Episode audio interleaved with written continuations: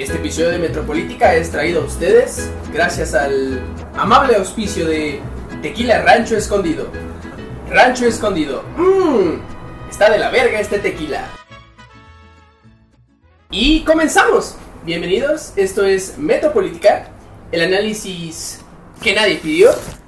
El día de hoy, en compañía de Daniel, de José Luis, hablaremos sobre la carencia de ideologías políticas en el sistema mexicano, en el sistema democrático mexicano. Hablaremos sobre la evolución que las ideologías antes existentes llevaron al nacimiento de lo que hoy día es el Estado mexicano. Hablaremos sobre su detrimento a lo largo de la historia y concluiremos con un análisis de la actualidad ideológica existente en la política nacional. Los invitamos a quedarse con nosotros. Bienvenidos, esto es Metropolítica.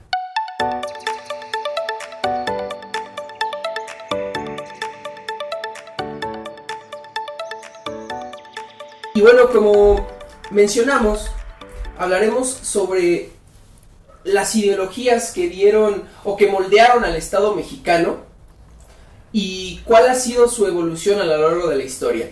Le doy la bienvenida a José Luis. ¿Cómo estás, José Luis? Hola, Alan, muy bien. Daniel. ¿Qué onda? ¿Cómo estás? Qué, qué fea introducción, ¿eh? Están muy desanimados. Ay, güey, no mames. Tenemos que poner. Nada te gusta el formalismo y lo otro, o sea. ya. Vamos a empezar el, el tema del día de hoy estableciendo que el Estado mexicano, como la mayoría de, del- de los estados en el mundo, se crearon a través o, o en base a ideologías, Con base.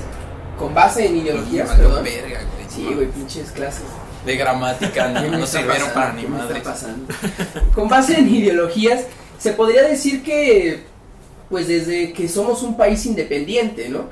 Sin embargo, han habido momentos en nuestra historia que han sido definidos por una u otra ideología. Como primer ejemplo, podría mencionar eh, el Estado laico, la guerra de reforma, que nos convirtió en un Estado completamente separado del poder de la Iglesia y que este aspecto, la laicidad, ha definido lo que somos como, como nación, últimamente yéndose un poquito eh, en detrimento, pero esto ya lo podremos analizar.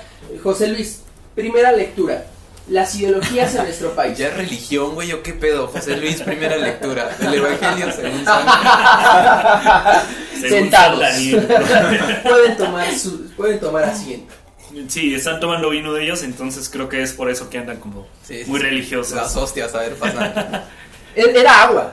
Ajá, Hasta, hasta hace un momento era agua. sí, pero pasó algo Fuimos se a la iglesia. Probablemente ahorita se escuchen otra vez las campanas de la iglesia de la que estamos muy cerca, entonces una disculpa de antemano por, por eso. Por los putos aviones. Adelante, Alan, estabas preguntando. Sí, sí, sí. eh, ¿Cuál es la lectura que le puedes dar a esta evolución de las ideologías en nuestro país? Bueno, me haces una pregunta bastante, bastante complicada y compleja y, y me acostumbro a no dar respuestas en este Qué programa. raro, qué raro. A irte por las ramas como un como cierto personaje de la política nacional. Saludos allá en Ay, güey, Palacio yo creí que Tarzán, güey, algo acá más colorido, güey. Como cierto personaje de Disney. Saludos, Disney. Pues bueno, creo que es importante partir de el punto de vista actual. En ese momento, valga la, la pregunta, ¿tenemos alguna ideología definida o estamos en una ideología del sistema?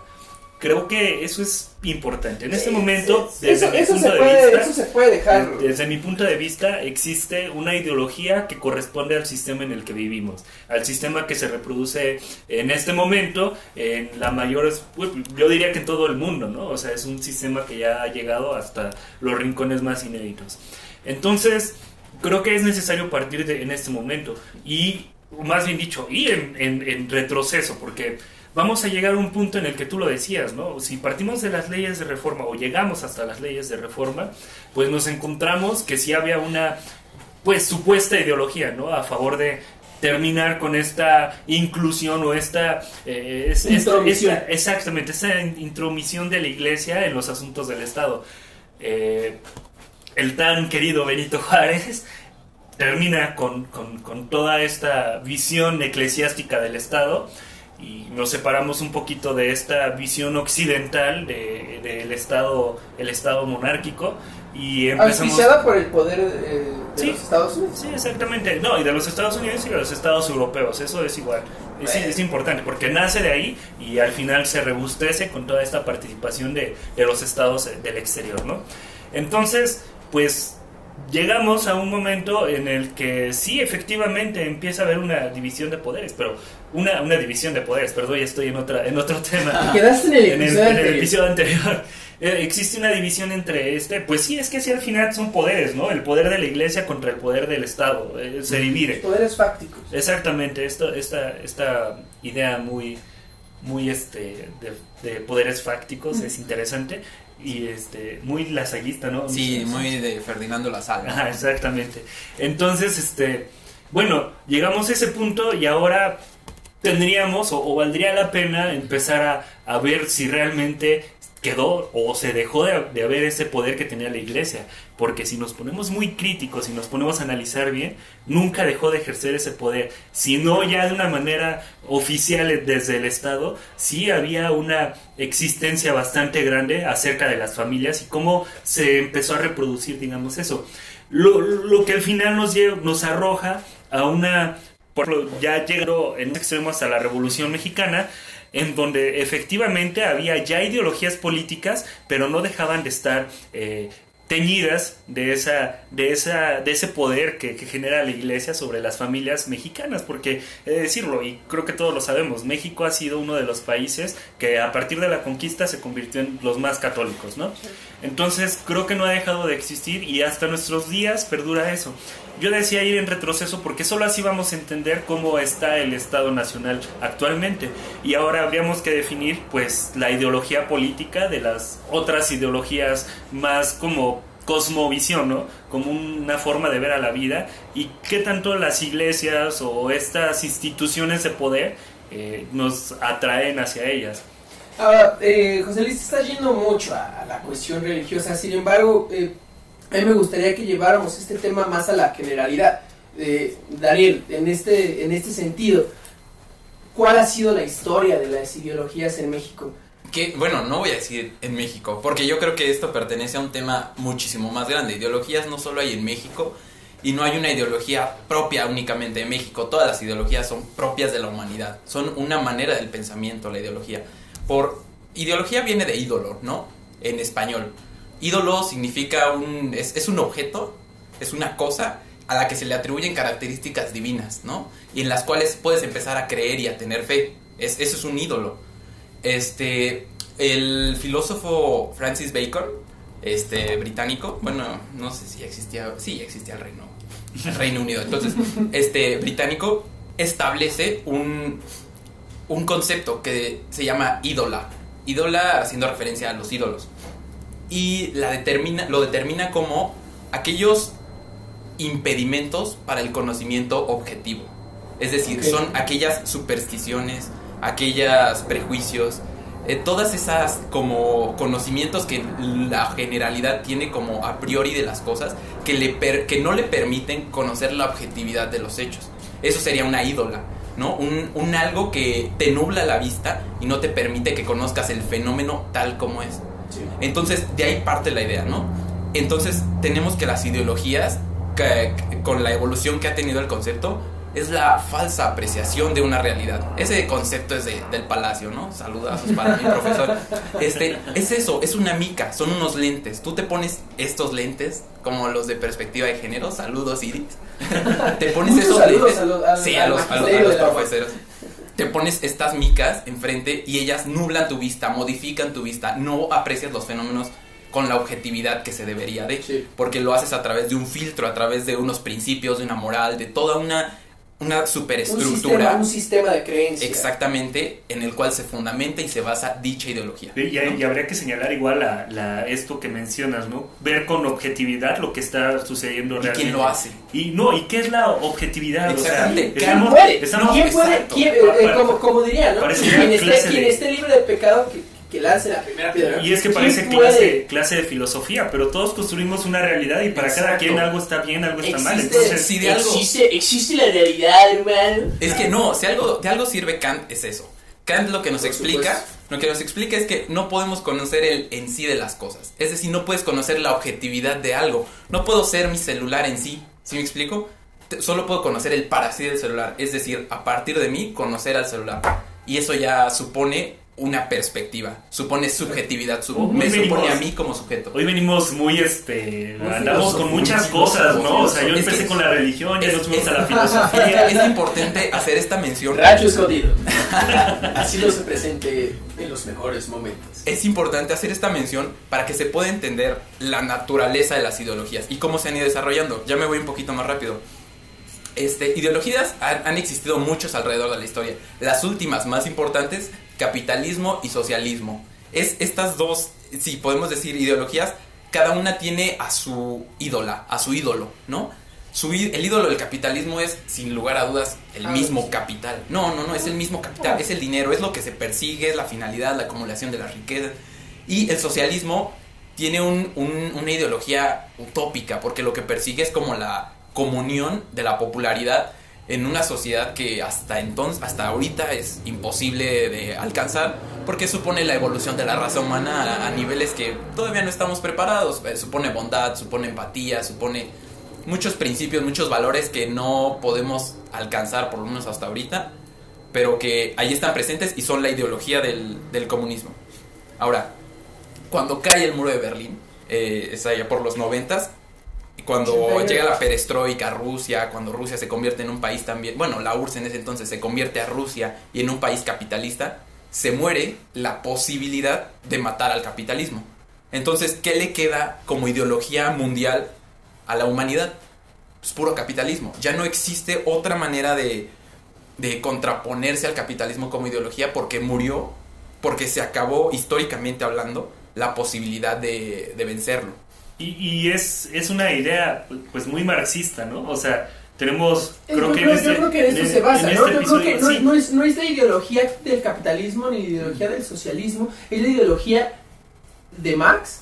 No, no, no, no, no, no, no, no creo. no, yo tampoco lo creo. Yo lo pienso más como, como lo que nos dejó Marx para analizar las cosas, como esa dialéctica que nos, No, que bueno, nos heredó. la dialéctica es de Hegel, entonces yo creo que es de Hegel. Bueno. Que la retoma Marx sin duda y sí. fenomenalmente. Sí, bueno, pero nos dice algo Marx que, que creo que materializa todo, ¿no? Que es que, que, que, el- que existe una pirámide, por ejemplo, o por llamarlo de alguna forma, edificio. un edificio, que, que una se una superestructura. exactamente, que se basa precisamente en el sistema económico. Entonces, Claro. a partir del sistema económico definimos todo. La O sea, ideología. la política, la sociedad, eh, la cultura, o sea, todo está definido en eso. Ya es dependiendo de cada pensador quién es quien está, qué, qué elemento es el que está hasta abajo de esta ¿Cuál es, superestructura. esa- cuál es la base, de la superestructura? Exactamente. Según Pero- Marx, Pero yo me apego mucho a esa idea porque lo vamos a ver ahorita en toda la discusión que tengamos en este momento. Creo que va a salir a relucir que efectivamente la economía da quien paso determina. a, a todo lo que sucede a nivel mundial y a nivel local, ¿no? O Pues sea, yo, yo, yo creo que este es un, un elemento eh, que es bastante útil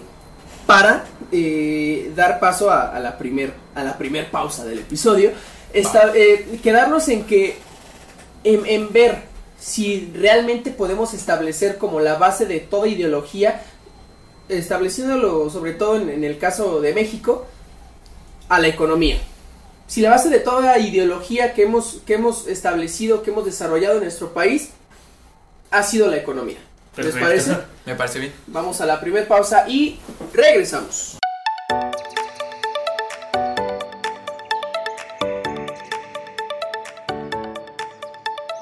Y continuamos. Para este siguiente, para este segundo segmento de, de este episodio, podríamos estar todos de acuerdo en que el evento que marcó el nacimiento del Estado mexicano moderno fue la Revolución Mexicana. ¿No? Fue este, este suceso histórico que nos, que nos entregó la primer constitución social en todo el mundo y la constitución que nos rige eh, hasta el día de hoy. Sin embargo, y entrando en este tema de las ideologías, José Luis, ¿cuáles podrías decir que fueron las ideologías que marcaron a este movimiento y que marcarían al Estado mexicano durante muchos años. Pues una vez que hemos definido como, eh, yo lo quiero ver así con base en, la, superestructura de Marx, que, nos habla de la, de la economía como punto de partida, pues vale la pena señalar entonces que veníamos de una economía que estaba en pos de, de- ser capitalista, ¿no? Estaba en los pasos siguiéndolo para desarrollarse con el cap- capitalismo puro. Entonces tenemos la hacienda, por ejemplo, esclavista, la hacienda agroexportadora, este, y diferentes tipos de hacienda que al final de cuentas todavía están como en este modelo feudal, ¿no? Entonces eh, venimos de este, de, de que le quiten la tierra a los indios de, de- de la, de, la, de México, de, México Tenochtitlan, de, de la tal cual, o sea, no, no antes de la conquista del. México prehispánico, este, y empieza a ver como pues una, una cuestión de reivindicación. La revolución trae consigo una bandera de no reelección y creo que esa es la bandera que se siguió durante todo, todo, todo el proceso Eh, no, revolucionario. y ese es el pilar de la revolución. Exactamente, pero hay detrás de ese, de ese pilar hay otra consigna, que es que los indios, que la- los indígenas consigan o reivindiquen su tierra, que a los indígenas que se les ha quitado se les devuelva lo que, lo que se les quitó. Llevada a cabo por este, como decía Daniel, este ídolo que fue el morelense Emiliano Zapata. Pero, pero además, ¿no? O sea, hubo varias personas. Entonces aquí tenemos que empezar a diferenciar qué papel tuvo cada persona que, que es conocida, digamos, históricamente en la Revolución Mexicana. Y creo que es a partir de ese momento en el que comenzamos a ver cómo se van partiendo las ideologías. Mi punto, por ejemplo, es, pensábamos en los hermanos Flores Magón o Emiliano Zapata, que son pues unos próceres de, de- de la, de la revolución en la cuestión eh, social. Eh, Sí, son la mente de la revolución, Sí, no o sea, la cabeza. Pero, pero, pero eso se queda, digamos, en el papel. Eh, Eso, eso se queda a un lado porque lo que se enaltece de la revolución es que, por ejemplo, Francisco y Madero, pues fue un mártir, ¿no? Ah, no, claro, no, no, Que- no. que- Pero que aquí, más aquí, va- aquí vamos a mandar a la chingada la O sea, oficial. en, en- en esto radica todo. Porque creo que la reivindicación de la tierra que proponía en ese momento eh, Zapata. Zapata y en, también Ricardo Flores Magón, pues va pegado con una doctrina eh, política que si le queremos poner un nombre y tal vez un apellido, pues socialista y Sí, por ahí lucha le de pegamos clases a- 100%. o sea, totalmente se apega a un contexto socialista y hasta comunista si lo queremos ver. Si pensamos en el anarquismo, yo diría, "Mm, mm, anarquista, no, no, no lo veo como eso. Pero eso es ya que- es es otra que- hay- Eh, hay que eh, establecerlo, hay que establecerlo. ahí- los ahí los hermanos Flores Magón se, se, se, se- se acobijaron con Bakunin. Bueno, pero, pero en este momento López Obrador se dice la cuarta transformación. ¿Lo es? No sabemos. Ah. Entonces, el poner Ya, mira, ya estás comparando a los No, hermanos no, no, estoy diciendo, mi punto mediocre. es, le, le ponemos, le ponemos nombre y, o se autodenominan y lo es realmente. Yo creo que primero vale la pena examinar todo lo que hicieron claro. antes de, de denominarlo de alguna manera. Ah, Daniel, eh, hace ratito que mencioné que, que podíamos eh, llamar a, a este principio de la, del sufragio efectivo, no reelección, Ajá. como el pilar de la Revolución Mexicana, no te veía tan convencido. Seguro. No, claro que no. Eh, ¿Crees que existió durante la Revolución una ideología más importante? No, es que el sufragio efectivo no reelección, caray, Porfirio Díaz llega con ese dicho. Sí, la- claro, sí, sí, o sea, sí. es no no no es el parteaguas, no, la revolución que nos dejó, no, pues el sufragio efectivo, no manches, no. O sea, la revolución dejó mucho más, dejó una conciencia social, dejó dejó Mm. Pero de ¿cómo nació la Revolución? la revolución históricamente hablando. O sea, la revolución nace. la- toda revolución, ¿eh? independientemente de la mexicana, todas nacen de un sentimiento de descontento.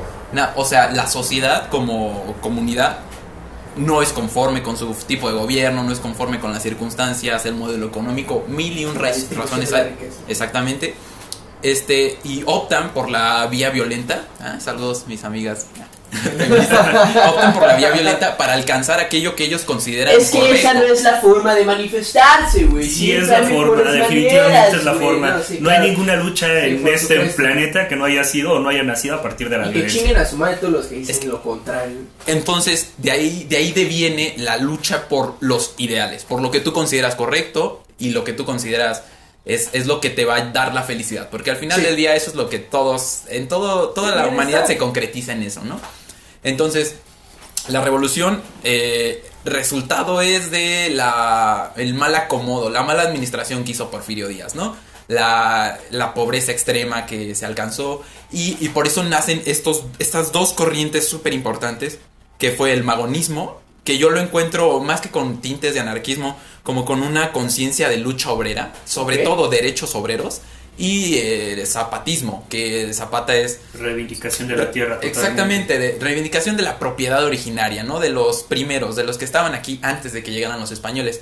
Que, que por ahí existen tintes de otras eh, corrientes, más bien de otras fa- facciones revolucionarias, como sería el villismo, como sería este Venustiano Carranza, Obregón, que fueron los que al final del día fueron... concretaron. la concretaron, lucha. exactamente. Bueno, eh, eh, este, perdóname, pero Pancho Villa, perdón. que Ah, bueno, no, pues Pancho Villa tuvo otra- otro Sí, final. Ese Sí, fue sí, otro sí. final. Pero quien sí concretó, pues Venustiano Carranza. Y Obregón. Este, Obregón, o sea, Sí, claro. Pero a lo que me refiero es que estos dos también participaron, nadie lo puede negar, en la revolución activamente como ejércitos, pero no tenían la sustancia, la sustancia idealista que tenía. sí, no contribuyeron con este ingrediente ideológico. No, y al contrario, o sea, contribuyeron a reproducir el sistema en el que vivían. Hay que recordar que son del norte, era la familia del norte, ¿no? La familia Sí. revolucionaria. Pues y a- totalmente y una familia que venía de, de personas acaudaladas, de, de personas con dinero, terratenientes. Eh, gobernadores, Y que, al Exactamente. final, y que al final fueron esas personas que tomando las ideas de, de estos pensadores o de estos Idealistas. idealistas fueron quienes concretaron estas ideas y las pudieron Sí. plasmar las pudieron plasmar en un En un papel. en un papel Que se hoy- llamó Constitución. constitucional que hoy Bueno, y, pero vale la pena señalar que aún estando, digamos, en el lado de la, de la misma revolución, a Emiliano Zapata y a la, a la corriente que presidían más bien Emiliano Zapata y. Flores Magón, que son los que estamos enfocándonos en ese momento, pues les costó sangre, o sea, lo, Sí, que escribieron, lo- lo- su pensamiento como se plasma en la Constitución, no fue de a gratis. Y, y- y fíjate, es un, creo que es un elemento muy importante, ¿no? Lo, eh, eh, lo que costó, lo que costó implantar esta, estas ideologías que sí se terminaron implantando. Es decir, la lucha o la ideología de los hermanos Flores Magón, ¿en qué se terminaron concretando? En el artículo 123. Y, la ideología zapatista, el, artículo 27. 27. Sí. Sí, bueno, me reía un poquito porque hace un rato Ala nos andaba diciendo otros artículos. Me, y- me- me estaba confundiendo Sí. bastante, Por perdón. Es que yo no tuve clases con el mismo profesor y se me olvidó. Sí, no, con el. Pero, Ah, pero es, un, es un elemento importante, ¿no? Es Sí. decir, ¿hasta dónde llegaron estas luchas ideológicas? Estas luchas ideológicas se llegaron a concretar en un texto constitucional. Exactamente. Y se convirtieron en ley vigente. Y se convirtió... Exactamente. pero, Eso es lo importante. pero- pero también vale señalar aquí, o, que- Sí. o sea, exactamente sí, pero hay otro problema. Dicen por ahí que del dicho al hecho hay mucho trecho. Y se convirtió en una ley vigente y la constitución era perfecta, ¿no? O sea, en ese momento Sí, sí, sí, nuestra constitución sirvió, sirvió de era- inspiración a... era- era una- era- la constitución en sí era una revolución para el mundo. Porque no, pues la producto fue de una revolución. No, no, no, pero No, también, pero sí, pero también exactamente, era- el texto revolucionó el, mundo, la, las constitu- el- digamos, revolucionó el constitucionalismo mundial. Sí. Eso, eso no cabe duda. Sí. Pero lo, lo, de- lo, lo revolucionó en los papeles, no hubo un presidente después, o sea, hasta llegar a Lázaro Cárdenas, Exacto. no hubo quien concretara las ideas plasmadas en la Revolución Mexicana. Mm, y a los, o sea, tal, hay estudios que demuestran que si, no sé, en México tenemos varios tipos de tierra, ¿no? Que son, que son laborables. Y hablando de, este, de, esta, este, de esta idea de, de- de Emiliano Zapata, nos damos cuenta que hay más o menos cinco tipos de, de tierra. Pues la que se repartía era la, la de cerril, o sea, la que no La servía. peor calidad. La, la peor calidad para, para sembrar, para tener algo ahí. Entonces se repartía esa en su mayoría y la poca que, Sí. que- que se producía bien, pues era para las personas acaudaladas, las personas con dinero. Entonces, por eso digo, del, del dicho al hecho hay mucho trecho. O sea, no, no podemos pensar en que se cumplió a- a- así tal cual la constitución o que todos estaban a favor. Siempre hubo intereses y para mi punto de vista, hasta llegar a Lázaro Cárdenas se concretó un poco todo lo que, lo que, Sí, lo sí. que, lo que decía estos artículos, que son importantísimos. Aunque, aunque antes de Lázaro Cárdenas ya había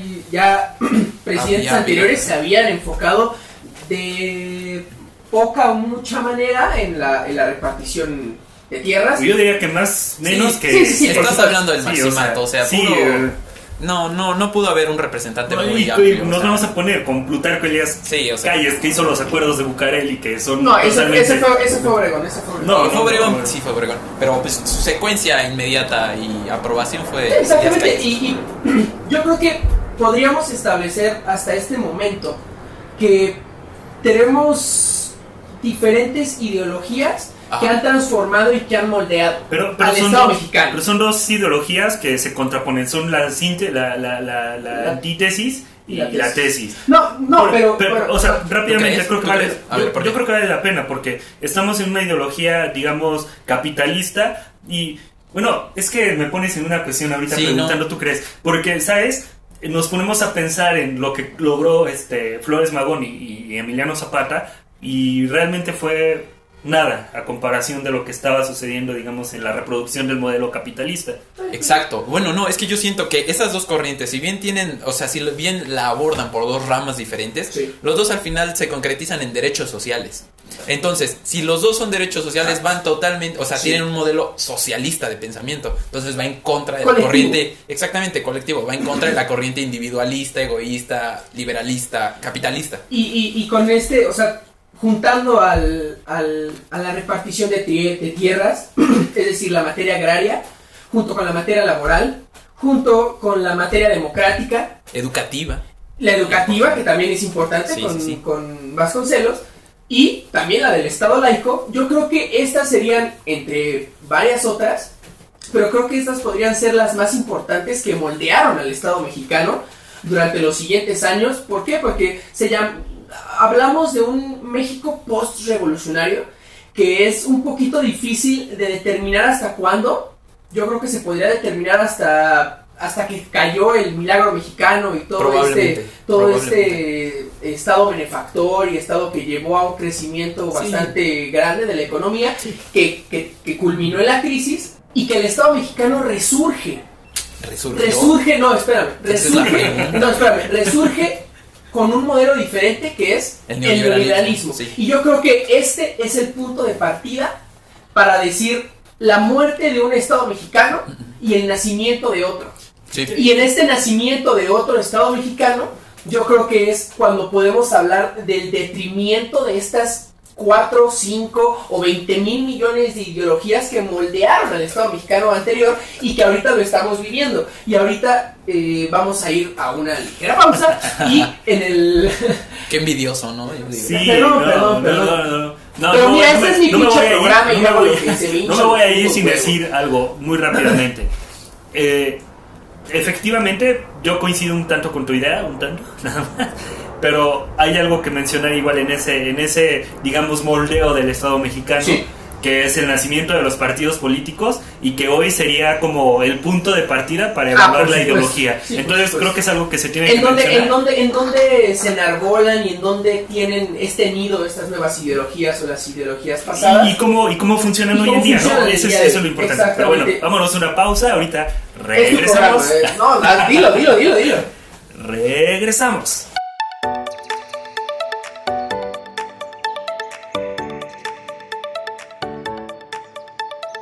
Y regresamos. Eh, habíamos establecido a la Revolución Mexicana como el, el progenitor del Estado mexicano Y de las moderno ideologías. y de las ideologías. Eh, y también establecimos que fue el neoliberalismo el que se encargó de ponerle fin a este Estado. Pero llevaba otro apellido, no era liberalismo tal cual, no neoliberalismo. Sí, sí, sí. En ese entonces. Sí, en ese entonces era el Pero fue, liberalismo. pero fue este momento histórico en el que el, el que le dio fin a este Estado mexicano post-revolucionario y que trajo consigo también la decadencia de, Las de ideologías. las ideologías que habían dado, que habían moldeado al Estado hasta ese entonces. Bajo este, este Este preámbulo. concepto, Ajá. Daniel, ¿qué nos podrías decir? ¿Qué fue lo que se creó después o con la, con la llegada del neoliberalismo en cuanto Sí. a ideología? Bueno, antes de la llegada al neoliberalismo, va- quisiera hacer esta pequeña analogía, ¿no? Eh, triunfa la revolución, triunfan los ideales revolucionarios, eh, se juntan todos los factores reales de poder, en ese momento las facciones revolucionarias en Querétaro para hacer la constitución del 17, y cada uno propugna por sus propios ideales. Los obregonistas van por los derechos laborales. Ahí Sí, está el artículo. Exactamente, ahí está el artículo 5, el 123, condensada la ideología magonista por parte de la corriente de Obregón.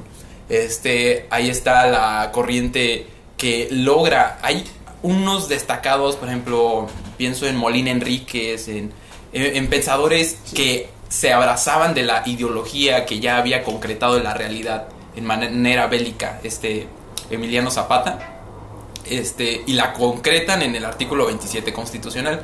Entonces, estas dos leyes que ya habíamos dicho se convirtieron en ley vigente, que a lo mejor Romo cuestiona su efectividad, este, existieron, por lo menos durante todo el maximato.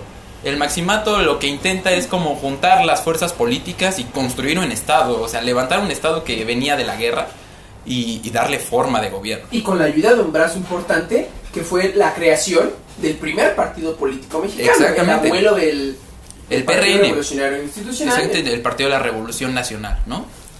Nace este, este partido, de ese partido nace nuestro primer gran caudillo postrevolucionario, Cárdenas, que, que para hablarles de su belleza y su poder este ideológico Tenemos a José tenemos Luis. a José Luis, que es un gran fan, Pero que es más que Lecedo. Es, es mi, es mi hombre, Cárdenas.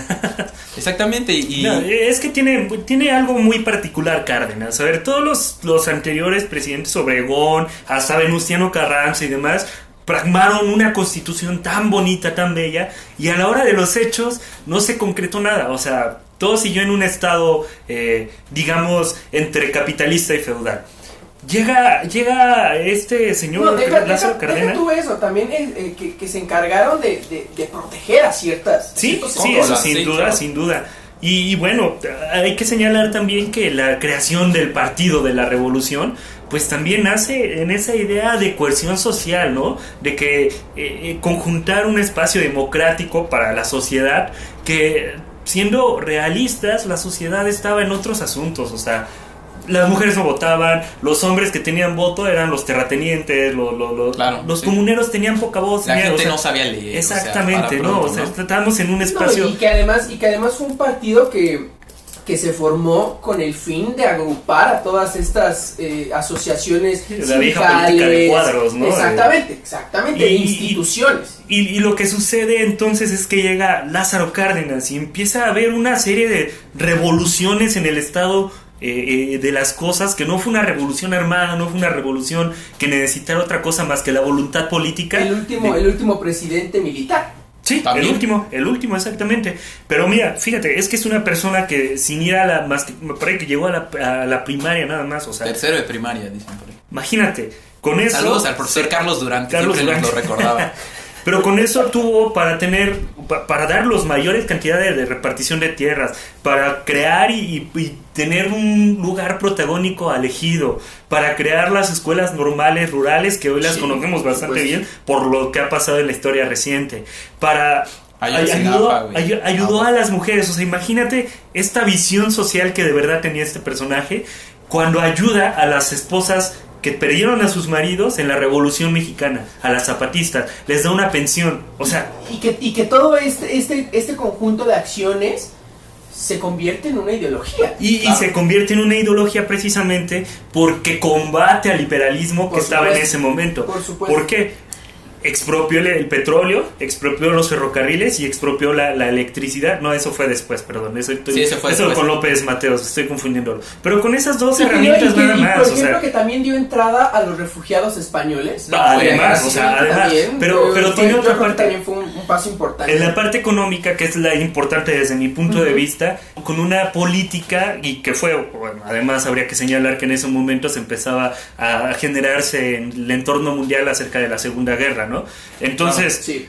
Lo, lo que es importante es que él dice, bueno, vamos a empezar con una política de proteccionismo y le da la vuelta al liberalismo salvaje que estaba siendo empezado a, a distribuirse por todo el mundo. Ah, O sea, salvaje. de, de- no, de- al- de algún modo tuvo mucha suerte, ¿no? Porque si el mundo Se eh, cae en se- guerra, Se el mundo concatenaron muchos factores Exactamente. externos. Si el mundo Sí, cae en guerra y eso todos no se cabe quieren duda. cerrar y su propuesta Pero hubo es voluntad cerrarse, le política, cayó perfecto. hubo, hubo voluntad política Claro, además, pues. porque si hubiera Mm, querido, hubiera seguido en el, en el canal que venían siguiendo todos los presidentes, Sí. hubiera sido otra cosa. Y eso te Sí, lo puedo apostar. supuesto, O sea, eso no me cabe la Yo creo menor que duda. Cárdenas nunca se hubiera puesto en una guerra como lo hizo Ávila Camacho, ¿no? Que en cuanto Sí, llega claro, Ávila Camacho, sí, declara la guerra. Otra, otra ¿Por qué? cosa. Por sumisión al imperio. Pero, pero a ver, aquí hay algo que a mí sí me gustaría preguntarles. o sea, pero, eh, antes, o sí. sea, porque hay algo sorprendente de Cárdenas. Cuando se lleva la, la revolución cubana, o sea, revolución Sí. socialista, Ajá. Pues él se quería ir para allá. O sea, lo detuvieron por decirle, no, tú representas a México. O sea, le Fue, dijeron, quien, fue, hasta él- aquí. fue él quien le dio la, la- la bienvenida a- al Che Guevara. Sí, aquí estuvo Che Guevara en, en los tiempos. No, no recuerdo si fue precisamente. Fue post, post, Fue- post Cardenismo, sí, Ajá. pero, pero es Pero como sorprendente personaje, ajá, como cómo, él se quería ir a combatir a la revolución cubana Pero ver, es- siguiendo esa ideología socialista. Creo que de ahí nace toda, toda esta parte ideológica de Lázaro Cárdenas. Pero a ver, a ver, esto es algo que sí les quisiera preguntar. ¿Podríamos llamar a- al sexenio? Sí, fue sex- Sí, no, sí, sí, fue, el sexenio. primer, fue el primer. Sí, fue el Plan Nacional de Desarrollo de seis años. O sea, Eh, eh, podríamos llamar al, al sexenio de Cárdenas y a lo que se, y a lo que representó como una ideología a pesar de que una vez terminado su sexenio se haya olvidado todas estas prácticas o, o la gran mayoría se hay- que se haya empezado otro otro modelo otra forma de pensar yo, yo creo que, que- yo creo que una ideología debería de, de, de tener todo, ¿no? no no y de, y de de ser llevar más actual tiempo y vigente. Tal exactamente y, y Bueno, sin embargo actual y vigente, pues, tenemos una controversia. O ¿no? Ya hablamos de la que de menos tenga- tenemos ahí un tenga vigencia durante más tiempo. Sí, pero sí lo tuvo. A ver, yo creo que es a partir de ese momento que la economía nacional empezó a tener los mejores números que ha tenido en toda su vida. El llamado milagro mexicano se empezó a cocinar desde el, desde el sexenio. sí. Claro. Tenemos ejemplos que, que, o sea, hoy los puedes materializar. El Instituto Politécnico Nacional se creó para, para servir a la técnica y para desarrollar nuestra propia tecnología. No, servir a la patria sin, sin independencia, sin independencia, o sea, más bien dicho, con independencia del mundo exterior. O sea, Saludos tratar de- al de Instituto desarrollar. Politécnico Nacional, Universidad Hermana. Y, y, y creo que eso es importante porque No hasta la fecha ¿no? lo, lo podemos... No, No, no. Pero es importante porque hasta la fecha lo podemos ver materializado. Y te lo pongo de la manera más claro. sencilla. En ese momento las normales rurales son el semillero de, la- de las personas que tienen la capacidad Bien. de mover a la sociedad. Entonces creo que desde ahí tendríamos tal vez que evaluarlo con muchos más aspectos. Pero para mí Claro. de eso siento un precedente. Podríamos llamar entonces a Lázaro Cárdenas el último Idealista. idealista que, Sí, tuvo, que que, sí. tuvo, que tuvo el Estado mexicano Claro. hasta el inicio de- del neoliberalismo. Hablando del Estado que ahora, en, el, en el que ahora vivimos, que aunque nuestro presidente diga que ya se acabó el neoliberalismo, podemos decir eh, que no es del todo cierto. Entonces, hasta el día de hoy seguimos viviendo estas condiciones que nos dejó, que nos dejó el, el- el nacimiento del, del México neoliberal. Pero, pero, pero es que te está saltando un poquito las fechas. En ese momento entonces tenemos que recordar, o sea, que se cierra el se cierra un ciclo con el agotamiento sí, sí, del milagro y de la sustitución no, de importaciones. Se abre la parte de, este, de exportación de petróleo, que fue muy importante, pero que tuvo un rendimiento lamentable. Y, y se abre el, ciclo- el, el momento de los del neoliberalismo, que es importante y talla, o sea, es una cuestión bastante, bastante eh, grandiosa, o en, en el mal sentido de la palabra, creo yo, porque en la, con la entrada de las políticas neoliberales se termina la ideología de Emiliano Zapata y se termina por lo menos la ideología de Flores Magón. O sea, Claro, es, sí. es, es un A eso- parteaguas. A eso voy, a eso voy. Sí. Entonces, habíamos establecido que el, el partido nacional revolucionario, el abuelo del PRI, fue el primer partido político en nuestro país y que después, conforme, conforme pasaron los años, nacieron otros partidos. El primero y más importante, el Partido de Acción Nacional, que fue este partido que nació como oposición al Ajá. partido hegemónico y después de este, muchos otros. Se abrió nuestro sistema de partidos y cada uno con una ideología distinta. En- y ¿Por qué? Porque estábamos en un momento en nuestro país en el que las ideologías importaban. Sí. sí. ¿Creen que las ideologías sigan importando hasta el día de hoy? Pues, ¿Lo, lo ven reflejado? pues mira, eh, si me preguntas a mí, yo encuentro esto. Sí, de hecho el- te preguntábamos a ti. Ah, muchas gracias. me auto adjudiqué la pregunta. Este, la cosa es esta. eh, tú mencionas, surgieron muchos partidos políticos.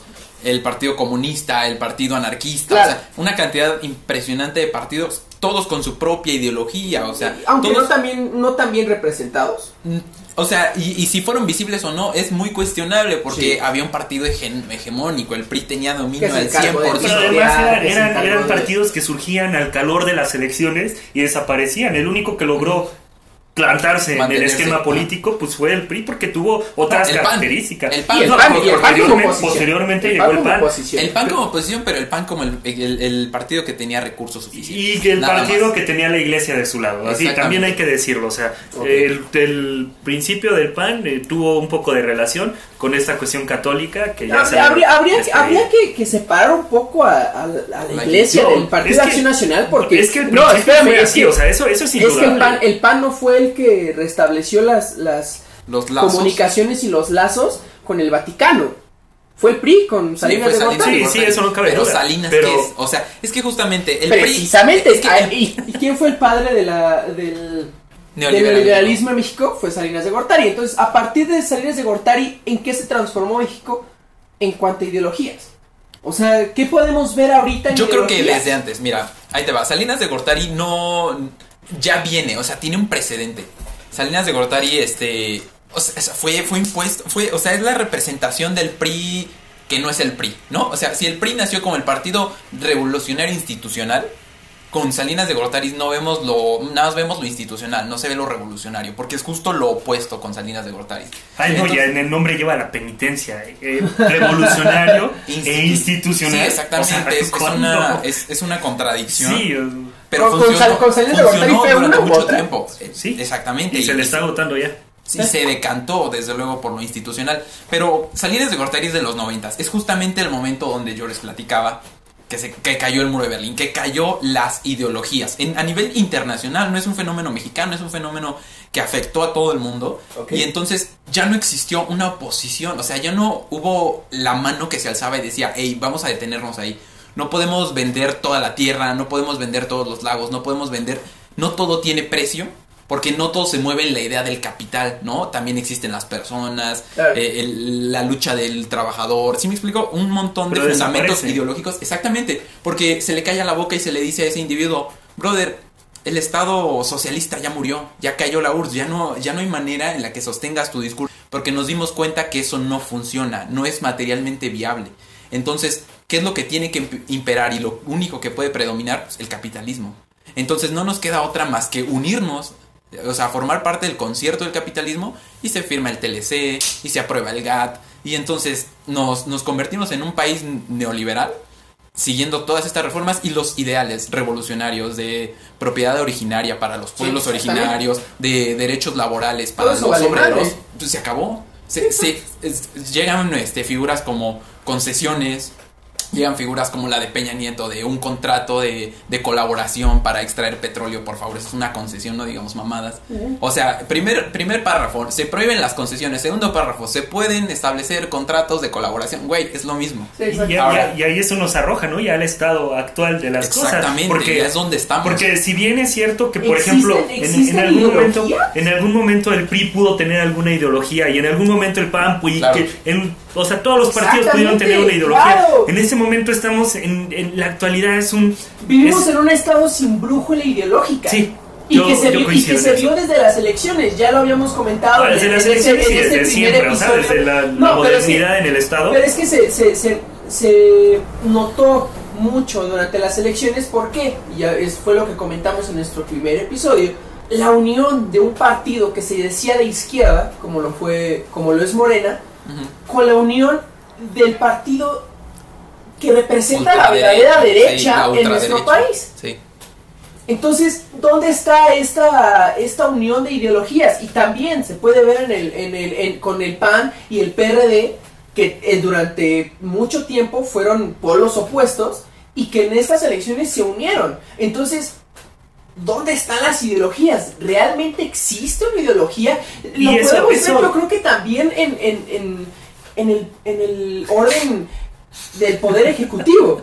Nuestro presidente, aunque haya llegado por un partido supuestamente de izquierda, no se le ven ganas de hacer reformas que corresponderían a la izquierda, Bueno, que pero- pero corresponderían hay a que ser señalar algo, progresistas, ¿no? No podemos que corresponderían rápido. a ser pero más no, pero no, pensamiento pero que es que se- no, no puede ser tan fácil, o sea, estás diciendo, estamos co- coincidimos en la idea de que la economía mundial y la ideología mundial Ajá. que, que pondera en este momento es el capitalismo. Ajá. Estamos de acuerdo Y en sus que todo- divergencias, eh, ¿no? sí, sí, o sea, tiene, tiene- tiene diferentes formas, ¿no?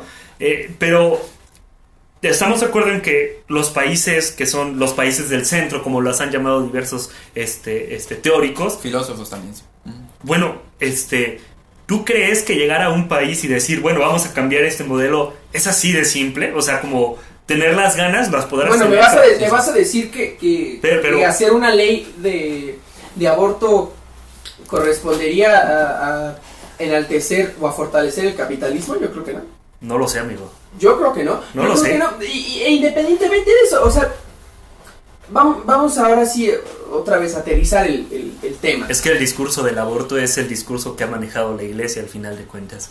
Y, y el, la, No, o sea, le- no, el discurso, no. pero la iglesia ha manejado el discurso, el discurso contra el aborto. de quién sigue el discurso de la iglesia y es con lo que empezaba en lo, la primera participación que tuve en ese episodio yo decía precisamente es que que tantos hubo esa división o sea ya dijimos de la ley de, re- de reforma y se, ahí hubo una, una división del poder no En- Hemos ya. visto, hemos visto Pero- que pastores evangélicos cobran Ah. en la nómina del gobierno federal. sí por, por- por eso te lo estoy Entonces, diciendo ¿dónde, entonces está, este- ¿dónde ¿qué? está esta ideología de izquierda?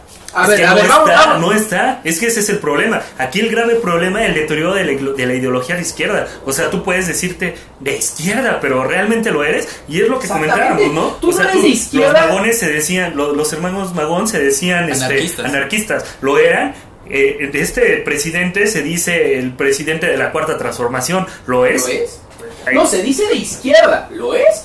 Es, Es un partido. es- es que tiene un partido que Justamente. se dice de izquierda. ¿lo ¿Cómo es? vas a hacer algo que ya murió? Algo que no existe, algo que discursivamente pues, está extinto. Es decir, pues, es diciendo que, el- que la izquierda. Estoy diciendo que no hay oposición al capitalismo, así de fácil. O sea, todo lo que seas va a ser una, una algo que nació de ahí. ¿Sí me explico? Entonces, fuera de eso no hay mucho que, que decir. Ok, O sea, y hay semillas, ¿no? Hay sociales. Hay Claro, semillas, claro, o sea, hay claro que te puedes oponer, y, pero y es lo que yo decía en ese momento, ¿no? Lo, lo platicábamos. Eh, ¿Qué pasa con las normales rurales, por ejemplo? Que son semilleros de, de lucha contra el capitalismo. Y lo puedes ir a ver y están sembrando, ellos mismos están haciendo su siembra para autoalimentarse ahí mismo. O sea, todavía hay, fo- o, o sea, hay focos que están diciendo, bueno, la estamos regando, la estamos... Y, y es que el capitalismo, sinceramente, nos está llevando al declive de la humanidad, ¿no? O sea... Sí, sí, la- sí, porque todo se reduce a números. Al final del sí, día todo- todo, todo se convierte en un signo de pesos, de dólares, o sea, todo es capitalizable. Entonces, Sí. las ideas no tienen ningún valor. ¿Sí me explico? O sea, mantenerte en un partido político que te mantiene muerto de hambre o fuera del estatus de vida al que tú estás acostumbrado o quieres pertenecer, hace que cambies eh, la dirección hacia donde tú te mueves. ¿Sí, me explico? O sea, ese es el, el común denominador de toda la política mexicana. Donde esté el dinero estoy yo. Y al final eso es una ideología pone- capitalista pone y- dinero y ya. pone la Es la ideología mundial. O sea, al final Ahora, a manera de conclusión, Daniel, ¿existen ideologías hoy en México? ¿En el sistema Mira. político mexicano existen ideologías? Porque Tal- obviamente existen ideologías en, en la sociedad. Claro, sí. Todos creemos en algo, pero en el sistema político Ah, en mexicano, el sistema político mexicano, sin lugar a dudas, no existen las ideologías. Ya te dije, lo, lo único que existe es la conveniencia, interés, capitalismo, capitalismo. capital político también hay que Exactamente, totalmente. Este, pero sí que existen ideologías sociales, sí que existe a nivel discursivo, existe la memoria y con que exista la memoria es más que suficiente para que las ideologías no puedan morir. José Luis, ¿existen las ideologías en país? Coincido y suscribo la idea de, de Daniel y creo que no. Realmente estamos en una época en la que, que desafortunadamente parece que la globalización se ha tratado nada más de desaparecer la memoria, como dice Daniel. Y es algo que debería de preocuparnos mucho, mucho, mucho. Y, y sobre todo, pues los invito a, a pensarlo así. O sea, no hay una lucha en este, en este planeta que no haya sido librada con violencia. Todos los derechos, bien o mal que se han Adquirido. han adquirido ha sido a través de la lucha y no fue eh, con mensajes en Facebook. O sea, no, no, Podemos- no ha sido nada estar- así.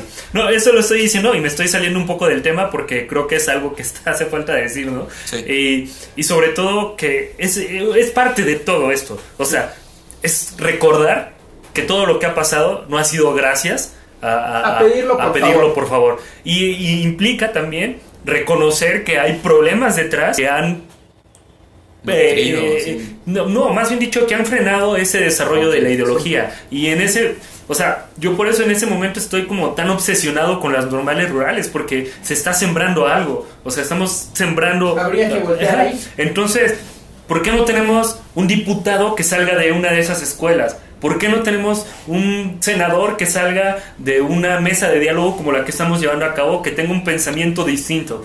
O sea, ¿por qué la política rechaza a todo lo que está, eh, digamos, en contra del sistema? Entonces creo que es un lugar en el que tenemos que reflexionar, o es un momento de reflexión, porque aparte la coyuntura actual, pues es muy particular, ¿no? O sea, tenemos... Dígame, dígame, dígame si, si tengo la lectura correcta o no.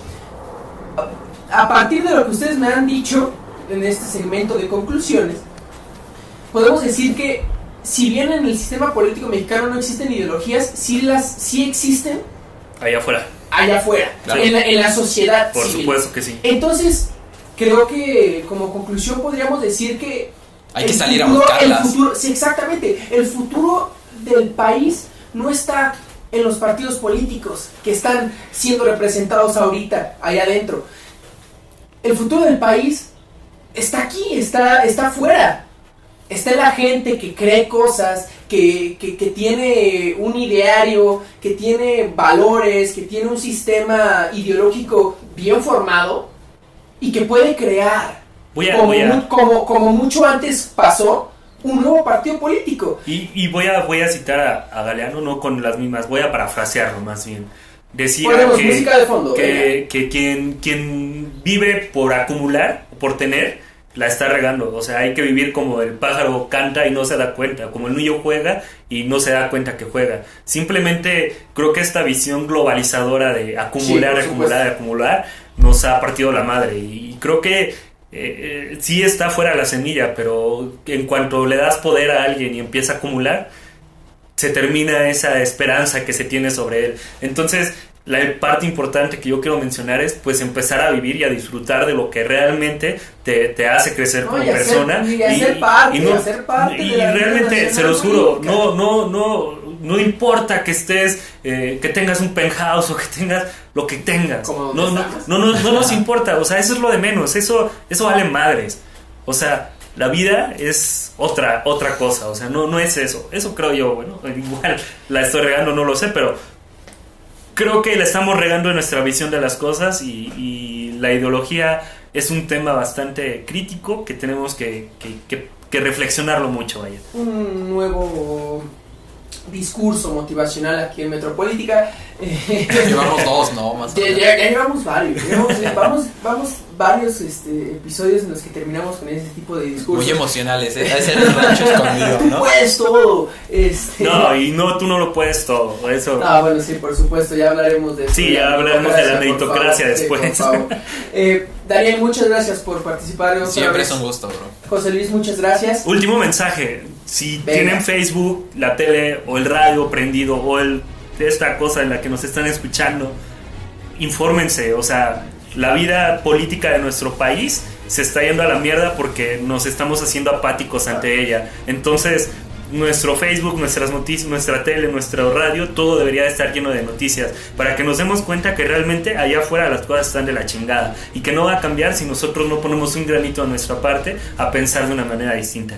Con eso me despido, muchas gracias. Así nace, gracias, así nace Daniel. Metropolítica. Muchas, muchas Sí, gracias. Daniel, muchas gracias Alan. Y así van a ser las nuevas Gracias. ideologías que deberían de, de- de ser la base del- de, lo que en un futuro va a ser el nuevo Estado mexicano. Muchas gracias a los dos por participar aquí. Siempre un gustazo eh, estar con ustedes. Y muchas gracias a ustedes por escucharnos. Eh, nos escuchamos en el siguiente episodio. Muchas gracias. Esto fue Metropolítica. Hasta luego. Bye. Adiós.